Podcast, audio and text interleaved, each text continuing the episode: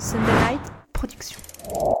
Vous vous demandez si ça vaut le coup de regarder la série Peaky Blinders et ses six saisons ou au contraire, vous l'avez vu et souhaitez en connaître les coulisses, les petites infos qui feront mouche pour votre prochain dîner entre amis, eh bien restez avec nous, on va tout vous dire et à la fin, durant le cliffhanger, vous connaîtrez notre verdict, faut-il regarder Peaky Blinders?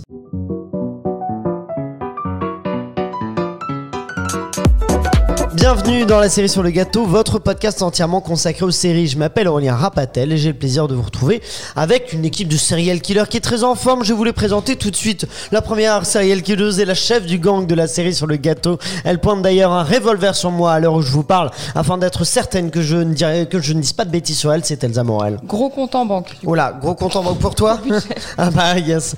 Nous retrouvons avec elle une serial killeuse attachée de presse qui tel l'inspecteur Chester Campbell de Peaky Blinders. est prête à tout pour faire tomber la terrible Elsa Shelby. Il parviendra, il, par- il parviendra-t-elle pendant l'épisode? La question est posée. Elle, en tout cas, c'est Emma Salvarelli. Elsa, tu étais où hier soir à 19h32, s'il te plaît? Jo Billard. Et finalement, voici une sale killeuse productrice qui est venue aujourd'hui avec un verre de whisky, ses clopes et son béret. On a hâte d'entendre son petit accent anglais. C'est Clémence Michaud. Oi, mate. How mate, yes.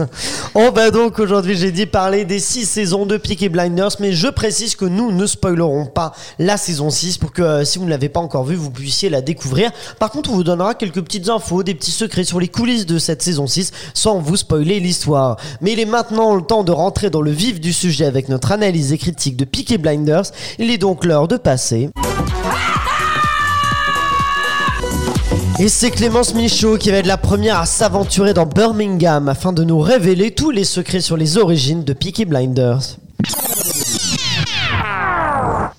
Et si je vous disais que Thomas Shelby, héros patibulaire et chef des Peaky Blinders, avait vraiment existé? Mais non, jure Alors désolé de vous décevoir, mais non. Notre bien-aimé Oh. Tommy et sa joyeuse famille ne sont que des personnages fictifs issus de l'imagination fertile de Stephen Knight.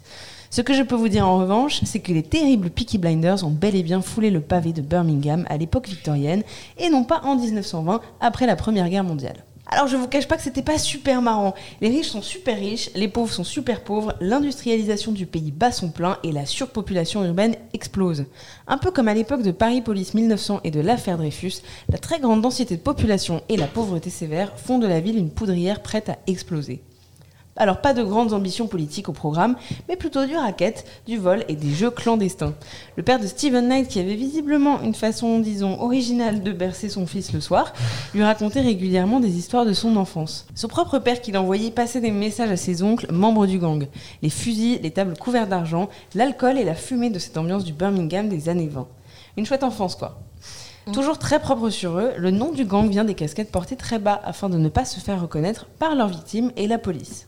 Mais le projet n'en est pas moins politique, puisqu'il part d'une véritable envie de représenter une partie de la population souvent oubliée des séries télévisées. Alors oui, on a l'habitude de la bourgeoisie et de l'aristocratie britannique, des paysages côtiers des Cornouailles, de la foule de Londres, de Liverpool ou encore de Bristol. Mais franchement, les luttes ouvrières de Birmingham, on s'en fout un peu, non? Oh, de violence. Eh ben, ce n'est pas non plus la vie de Ah. Karen Mandbach. On l'adore. On, on la salue. Productrice américaine avec un sacré CV. On lui doit entre autres le Cosby Show, bon ça c'est un peu craignos, That 70 Show ou encore Nurse Jackie.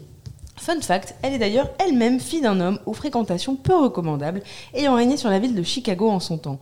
Et il a même dû simuler sa propre mort et se barrer aux Philippines quand elle était petite. Donc naturellement, lorsque Knight lui pitch la série dans un café du London's Royal Festival Hall, ça lui parle.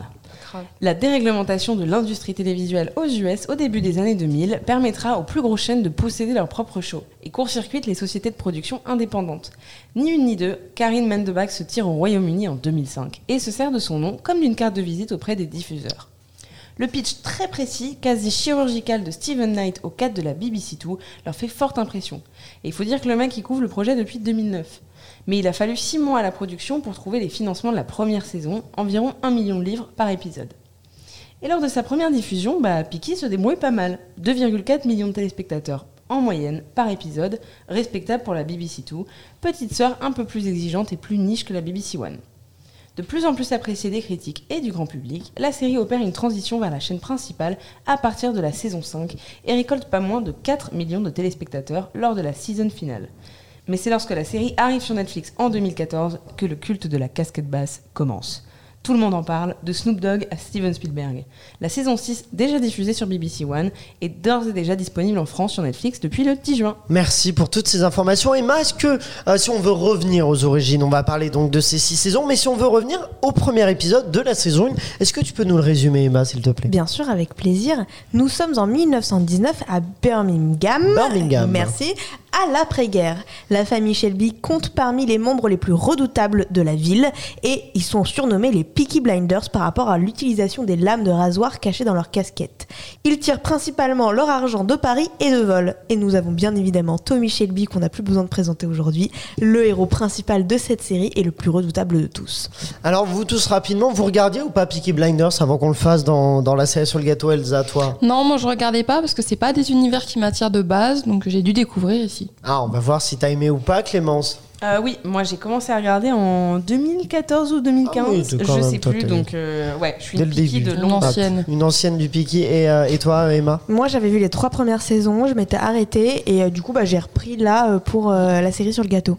Et euh, justement, cette, euh, cette série-là, est-ce que la façon dont elle commence, dont la saison 1 commence, dont ce premier épisode même commence, est-ce que ça nous introduit bien à l'univers de la série, Emma? Euh, moi, je trouve que la grosse qualité de ce premier épisode, c'est la mise en situation. On comprend quels sont les enjeux de tous les personnages, qui sont chacun des personnages, quels sont leurs rôles. Et pour ça, c'est super important, surtout pour une série qui demande beaucoup de concentration et qui demande beaucoup de, de suivre les fils, les rouages de chaque épisode. Donc pour ça, euh, c'est vraiment bien fait. Toi qui, euh, du coup, euh, as suivi depuis le début, depuis un moment, Clémence, tu l'as vu évoluer comment cette série-là, Peaky Blinders, au cours de ces six saisons? Euh, déjà, je trouve que par son la psychologie des personnages, notamment du personnage principal, mais aussi des personnages autour d'eux, on est évidemment, on commence à une époque donc de très perturbée, donc pleine euh, époque de révolution industrielle, après Première Guerre mondiale, donc avec des hommes qui rentrent du front, qui sont traumatisés, des femmes qui pour la première fois les suffragettes ont obtenu gain de cause, elles ont tenu la baraque, donc dans un truc quand même très particulier très identifié. Et après, on évolue euh, avec aussi des figures politiques de l'époque, des événements de l'époque.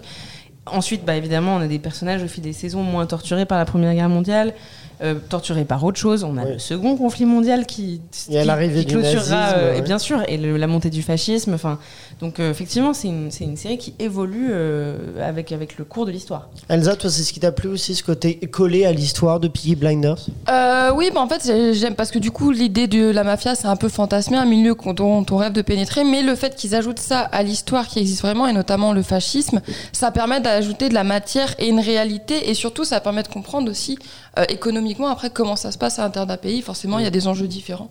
Et qu'est-ce qu'il y a dans ce premier épisode de Peaky Blinders qui va être finalement l'ADN de la suite de Peaky Blinders, Clémence? Alors justement, juste pour rebondir sur un truc euh, que disait Elsa juste avant, on a l'habitude vachement de films euh, de gangs euh, américains.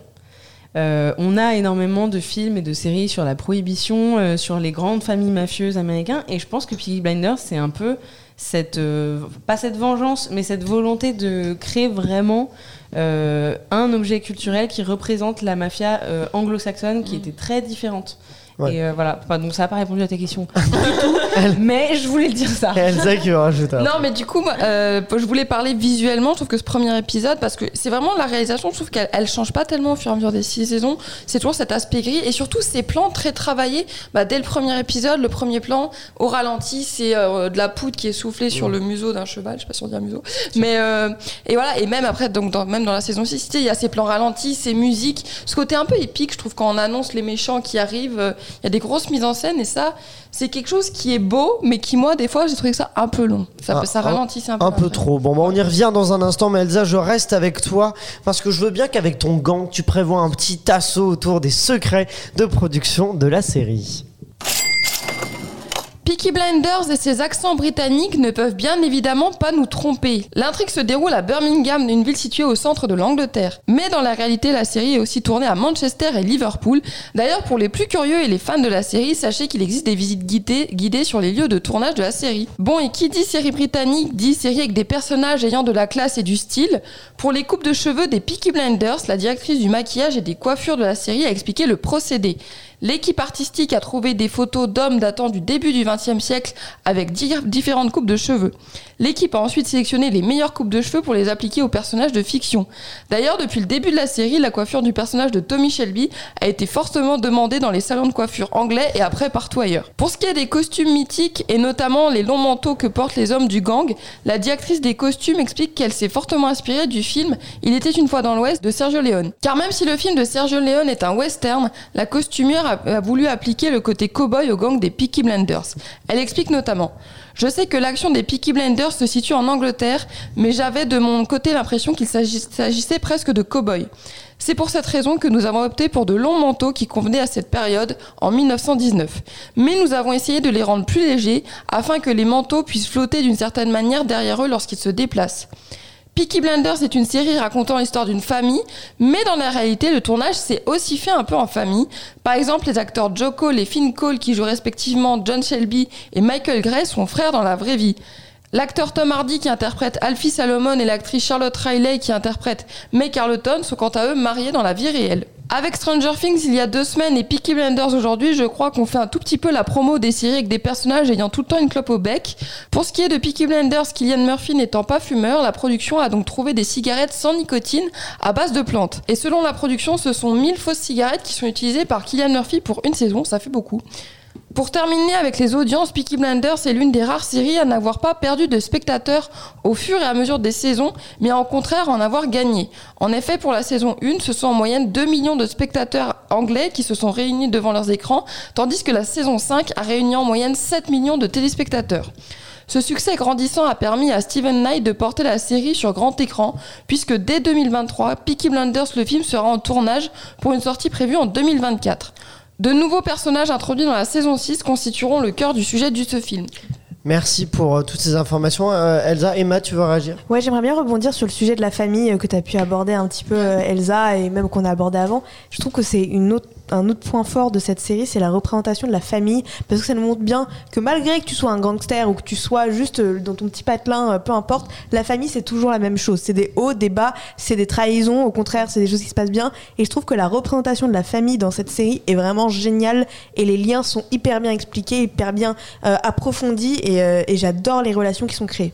Mais c'est aussi parce qu'il y a des personnages forts, des personnages forts dans une mise en scène aussi qui a priori semble assez forte, notamment avec ces musiques, on l'a dit. Alors moi personnellement, par exemple, je trouve que parfois il y a un peu trop de musique. De toute façon, toutes les deux minutes, on me met une musique un peu stylée pour une séquence un peu stylée, et du coup, ça me, des fois, ça me sort un peu chiant. De, vous pouvez peut-être en faire toutes les 10 minutes pour plutôt que 2 minutes. Vous, ça vous a gêné ça par exemple ou pas, Clémence? Euh, alors c'est effectivement un, un recours euh, qui galvaude un peu euh, de saison en saison, mais par contre, je trouve que c'est aussi ce qui en a fait une vraie icône pop en Ouais. fait. Euh, David Bowie, euh, avant son décès, était hyper fan de la série et a insisté apparemment. Après son dit- décès, ça devait être plus dur. il a dit à Steven Knight euh, prends euh, ce que tu veux de mon nouvel album qui va sortir Ah ouais. et utilise-le dans la série. Il voulait absolument de ses sons dans la série et que, comme l'a dit Elsa, il y a beaucoup de gens qui voulaient la coupe de Cillian Murphy. Euh, les, la façon de se saper. Moi, j'avais un copain, par exemple, je me souviens à l'époque en 2015, hyper fier parce qu'une meuf lui avait dit dans la rue qu'il s'habillait comme les Peaky Blinders. Ah ouais On en entend encore parler aujourd'hui.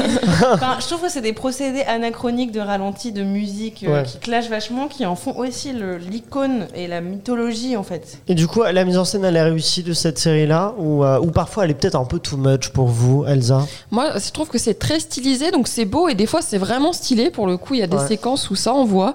Mais le problème, c'est que c'est long. Enfin, même je trouve que les épisodes, pour parler un peu de la longueur des épisodes, une heure pour moi c'est un peu trop parce que c'est une ambiance en fait. J'ai l'impression un peu lente et du coup moi j'ai du mal à rentrer dedans et surtout quand quand donc il y a, quand il y a ces séquences un peu stylisées, ça nous sort un peu. C'est de la contemplation en fait et des fois j'ai besoin d'être prise dans l'action.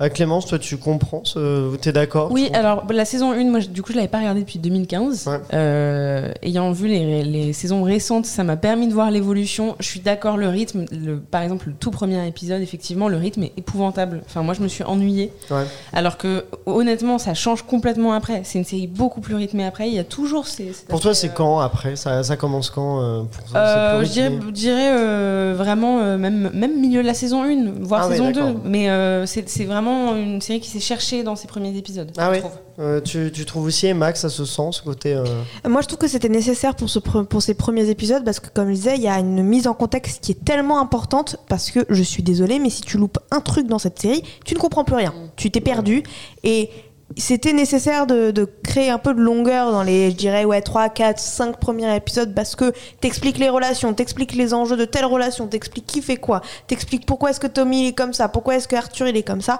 Et il y a. il Y a il y a besoin de ça pour après pouvoir contrebalancer et passer plus dans l'action parce que maintenant que tu as compris les bases, maintenant on va pouvoir avancer. Elsa. Mais tu vois, là, à la fin, je dis qu'il y a un film, et c'est vrai que quand je regardais la série, je me dis putain, j'aurais aimé la voir au cinéma.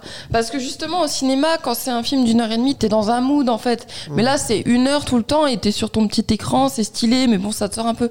Mais au cinéma, ça doit être vraiment cool. Mais justement, euh, c'est un- une série avec euh, des, un casting qui est assez fou, un casting aussi un peu de cinéma, parce que dedans, euh, on compte donc euh, Kellyanne Murphy qui, qui joue euh, Tom Shelby, il y a Adrian Brody, bon, il y a, il y a du monde. Euh, Est-ce que c'est aussi des- l'une des raisons du succès de la série pour vous, Clémence par exemple Oui, bah, alors comme tu as dit, donc c'est des gens qui viennent du cinéma. Déjà, c'est hyper surprenant parce qu'on a quand même, euh, alors pas dès la première saison, mais c'est vrai qu'Adrien Brody, euh, euh, Tom Hardy, Tom Hardy, ouais. mais dès la première saison, on a quand même déjà un casting Sam très fort, un casting de cinéma, et surtout un casting qui a pas pris un gros cachet.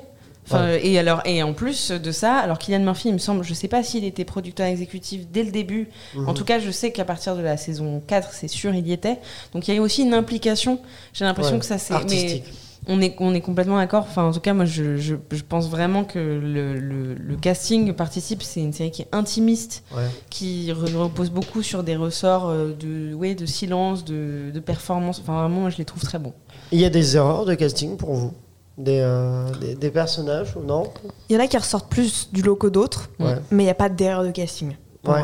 Elsa? Grace, pardon. Ah, Grace Elle m'a saoulée avec sa chanson. Elle. Oh ouais, elle chante tout le temps. Non, par contre, je suis d'accord, elle chante tout le temps, il faut arrêter au bout d'un moment. Genre, Ah ouais. ça va calmer les esprits. Non, c'est nul, il faut arrêter.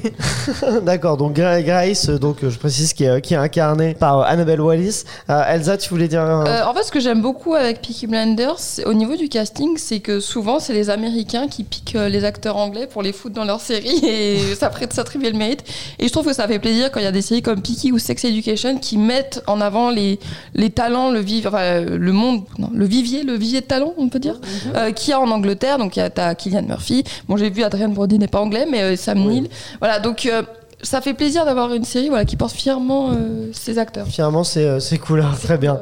Euh, bon, bah justement, euh, il y a Emma qui euh, et, et dont le micro n'attend que toi, euh, afin que tu passes un petit coup de téléphone à Winston Churchill euh, pour lui demander, bah alors, qu'est-ce que font tous ces acteurs de cinéma dans Peaky Blinders?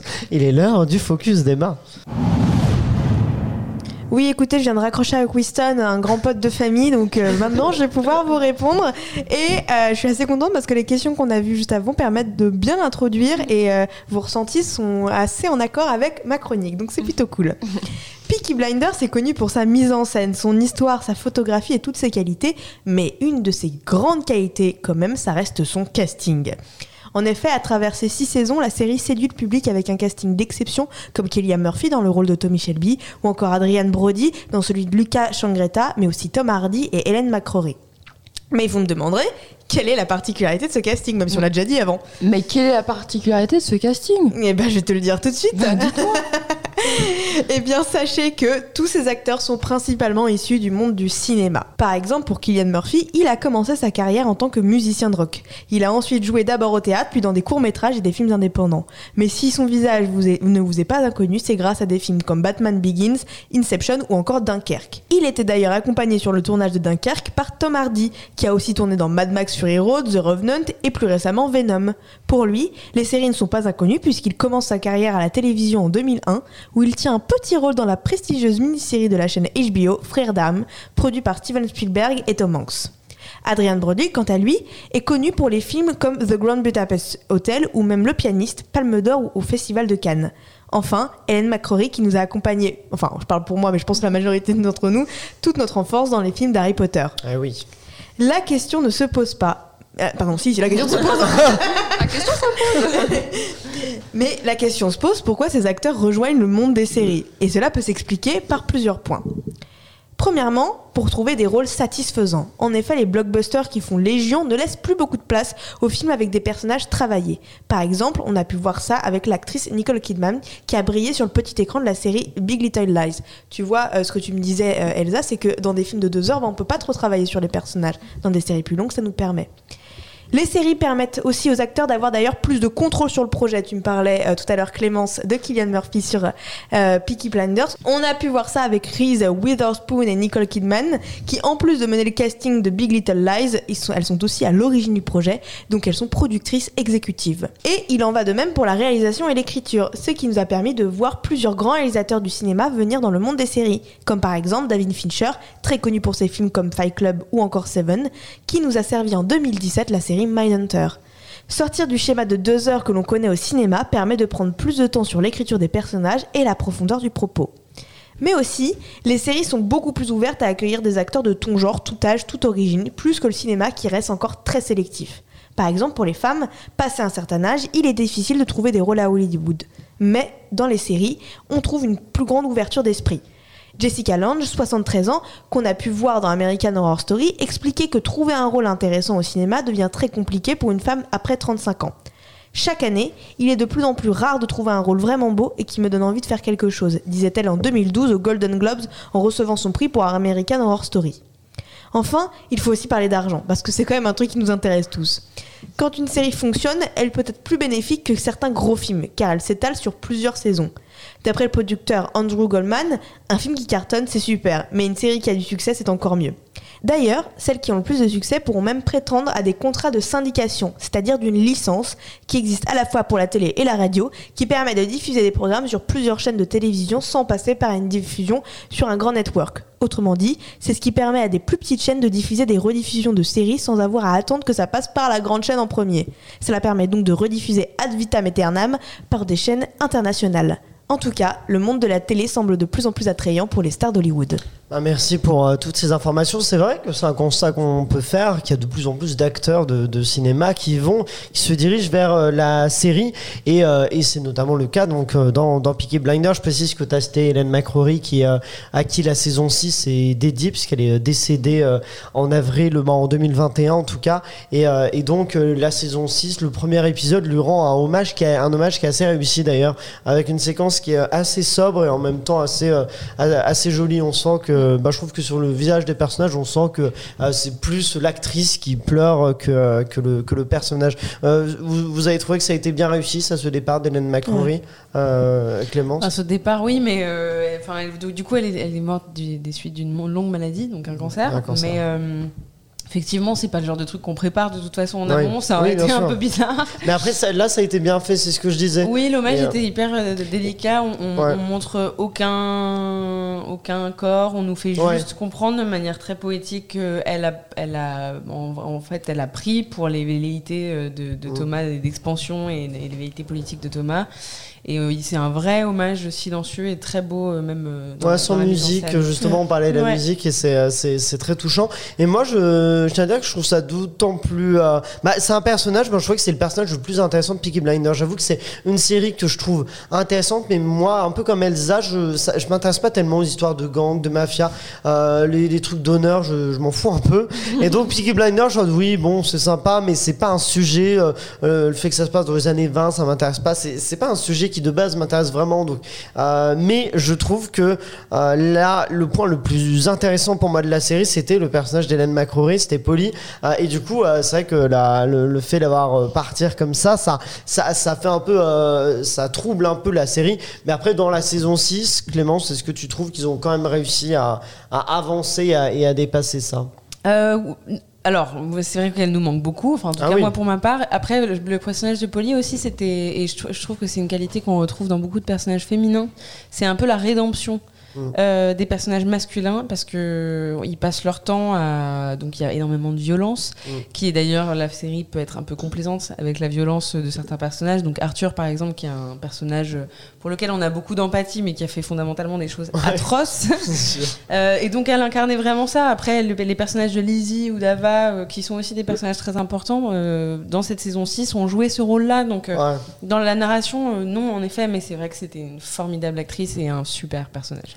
Et, euh, et du coup, pour revenir aux, acteurs de cinéma, est-ce que euh, vous euh, trouvez que les acteurs de cinéma ont aujourd'hui raison de se tourner aussi facilement vers les séries, en tout cas? Bah, en fait, je trouve que ça fait presque maintenant plus de 10 ans que ça se passe comme ça. Et maintenant, j'ai envie de te dire, il n'y a pas un acteur de cinéma qui a pas joué dans une série, j'ai l'impression, un gros acteur. Euh, et euh, je pense qu'ils ont raison parce que, bah, comme tu le disais, Emma, ça permet de développer un personnage euh, sur plusieurs épisodes, sur plusieurs saisons. Après, un truc du coup auquel il faut penser, c'est que forcément, quand il y a plusieurs saisons, par exemple, Kian Murphy, c'est sur six saisons. Quand il pense ses projets cinéma, il se dit Ouais. ah il y a le tournage de Peaky Blinders aussi. Donc forcément ça les impacte sur le reste de leur carrière. C'est pas des trucs à prendre à la légère. Et moi je pense qu'ils ont raison parce que ça a redonné beaucoup beaucoup de légitimité artistique aux séries quand ils ont fait ça. Euh, Emma Je veux répondre sur le point là euh, où ça prend du temps. Alors pour Peaky Blinders, certes, mais maintenant on a de moins en moins de séries, autant un rallonge et qui Oui. demande autant de saisons. Donc ça permet beaucoup aux acteurs d'avoir d'autres choses en même temps parce que euh, ils ont fait vu que c'est en maintenant des saisons qui ont peut-être 8 épisodes au max, Ouais. euh, ça permet de minimiser et euh, surtout de bah, de pas prendre trop Mais de temps dans la Est-ce que, est que finalement ils piquent pas des, acteurs, des rôles à des acteurs qui étaient euh, connus, bah, des acteurs qui pouvaient se faire découvrir dans des séries? Maintenant, est-ce que ces rôles-là, on les donne pas finalement à Nicole Kidman, à, on l'a dit, euh, à, à d'autres? Alors moi j'ai une théorie personnelle, je Ah. trouve pas qu'il pique parce que justement je parlais de légitimité artistique, pardon.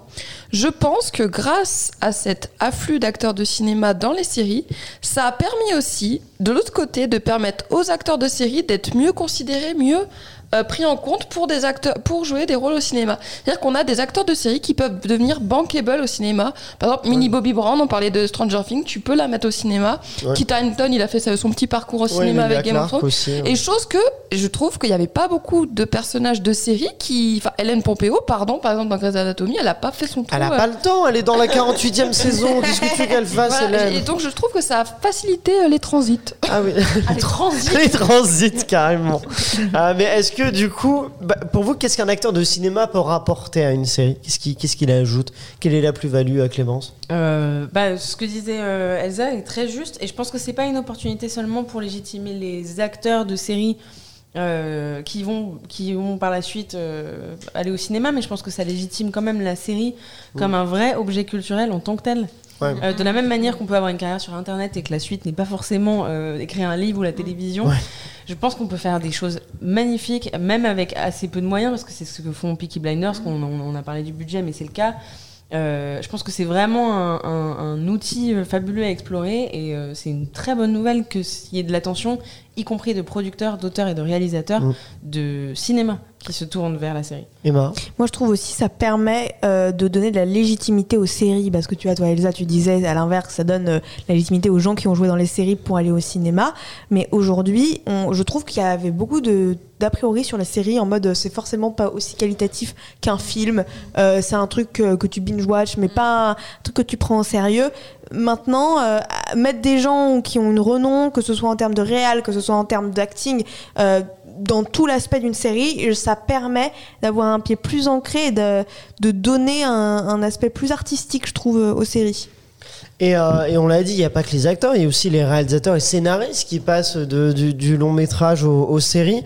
Euh, est-ce que euh, l'écriture, la réalisation peut aussi, est-ce qu'il donne un nouveau ton, un nou- nouvel air quand, on, quand un réalisateur passe au David Fincher qui a été cité, quand il passe de donc Gone Girl à Mindhunter, est-ce qu'il ajoute quelque chose, Clémence? Bah, alors, euh, moi, j'ai pas vu Mindhunter en l'occurrence, mais par exemple, je pense à Paolo Sorrentino Mm. de Young Pope, qui avait été quand même euh, une Ouais. série Ouais. euh, incroyable. euh, Enfin, je trouve que ça a vraiment marqué tout un pan, et je pense que c'est, ça devrait être panthéonisé euh, au, au panthéon des séries. je sais pas, mais, Ouais, euh, mais moi, j'avais adoré cette série. Euh, oui, je trouve que vraiment, ça apporte quelque chose, vraiment. D'accord, très bien. Bon bah, euh, Clémence, tu nous parlais, tu nous parles d'une série que t'aimes, mais tu vas peut-être nous en recommander d'autres, car juste avant le cliffhanger, on vous donnera notre avis sur Peaky Blinders. Clémence a quelques recommandations à vous faire si vous avez aimé Peaky Blinders. Quelles autres séries vous pourriez aimer? Il est l'heure des recos de Clem. Ne te moque pas de notre jingle. Je vais pas le faire à tous les running gags est vraiment beaucoup trop utilisé.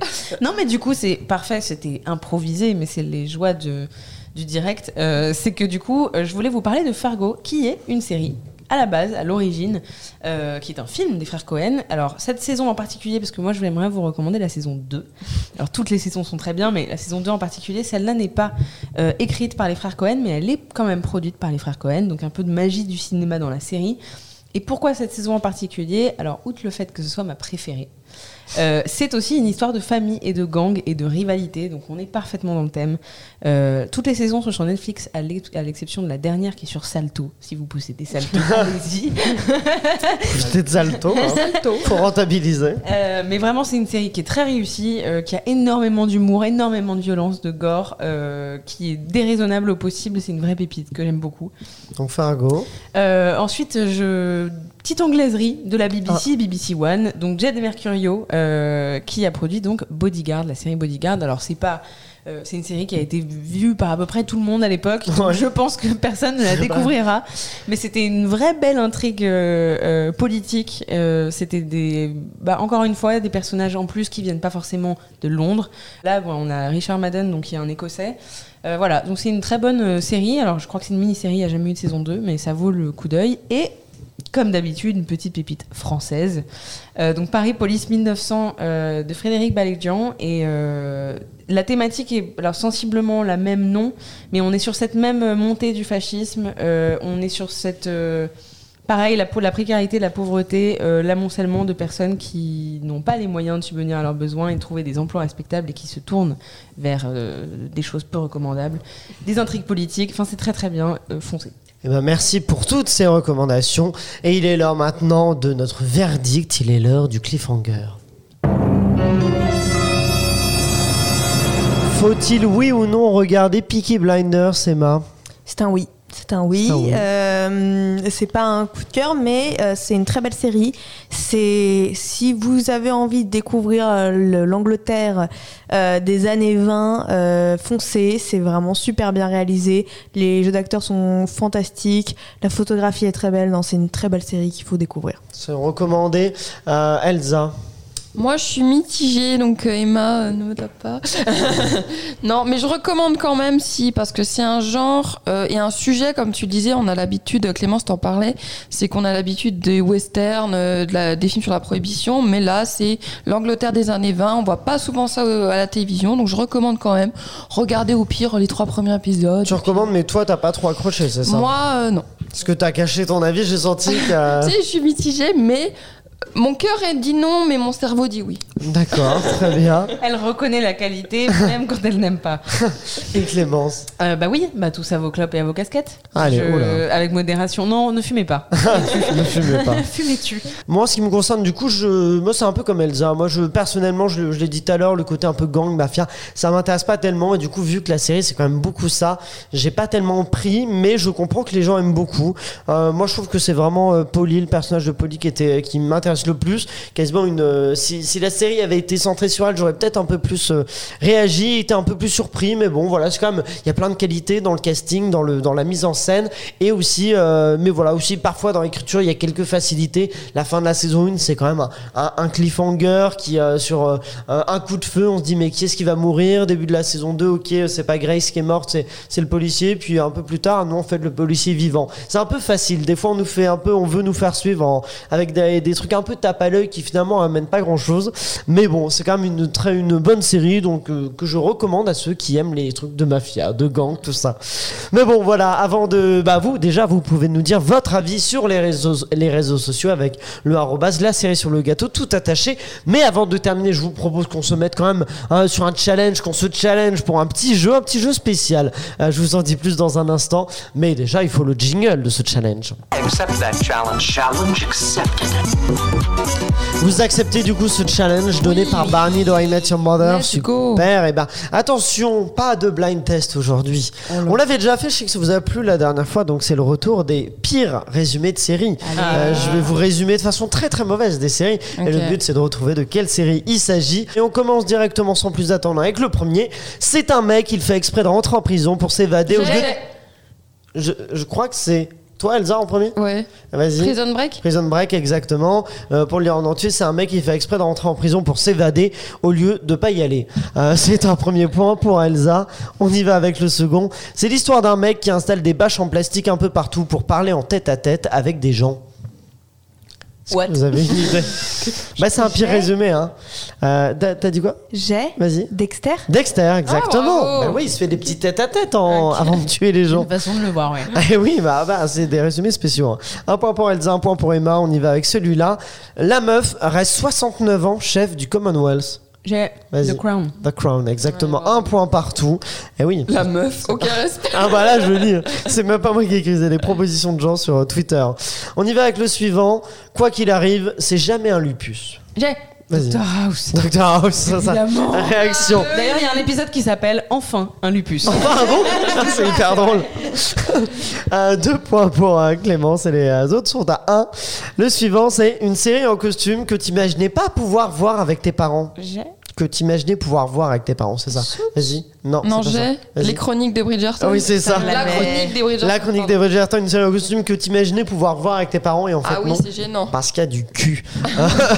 deux points pour Clémence, deux, deux points pour Elsa, un point pour Emma. Le suivant, c'est un homme qui se rend compte que tuer des gens l'affecte psychologiquement.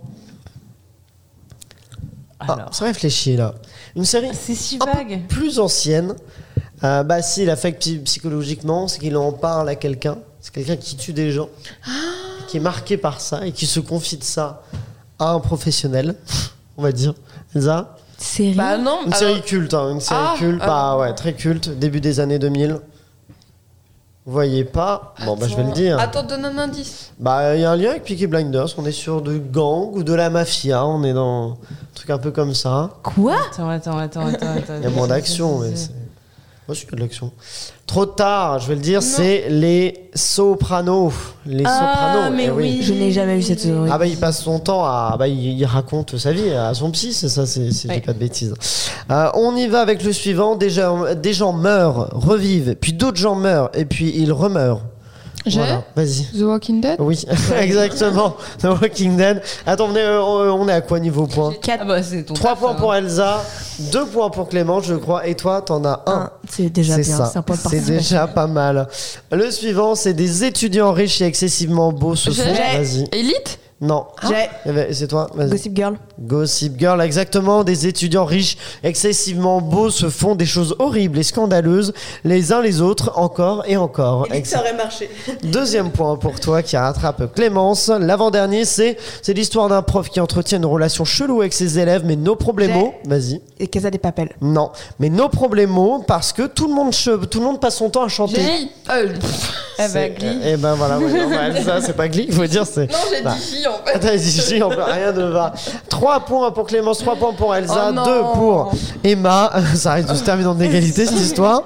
Euh, le dernier, c'est euh, c'est un gars qui arrive dans un village de cas sociaux et qui adore les tartes. Je- Vas-y. Alors non, je me- c'est Banshee, j'allais dire, mais c'est Non, pas ça. c'est pas ça. Qui adore les tartes. Un gars qui arrive dans un euh, village de Cassos et qui adore les tartes, une série américaine d'un grand réalisateur de cinéma. Tout est lié ici, tac tac tac.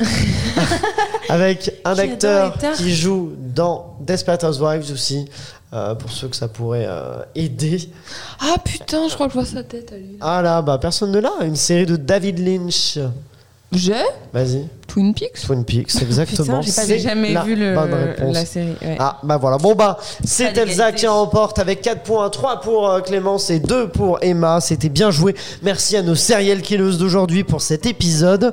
Euh, merci aussi à Pierre-Emmanuel et Guillaume de Sunday Night Productions.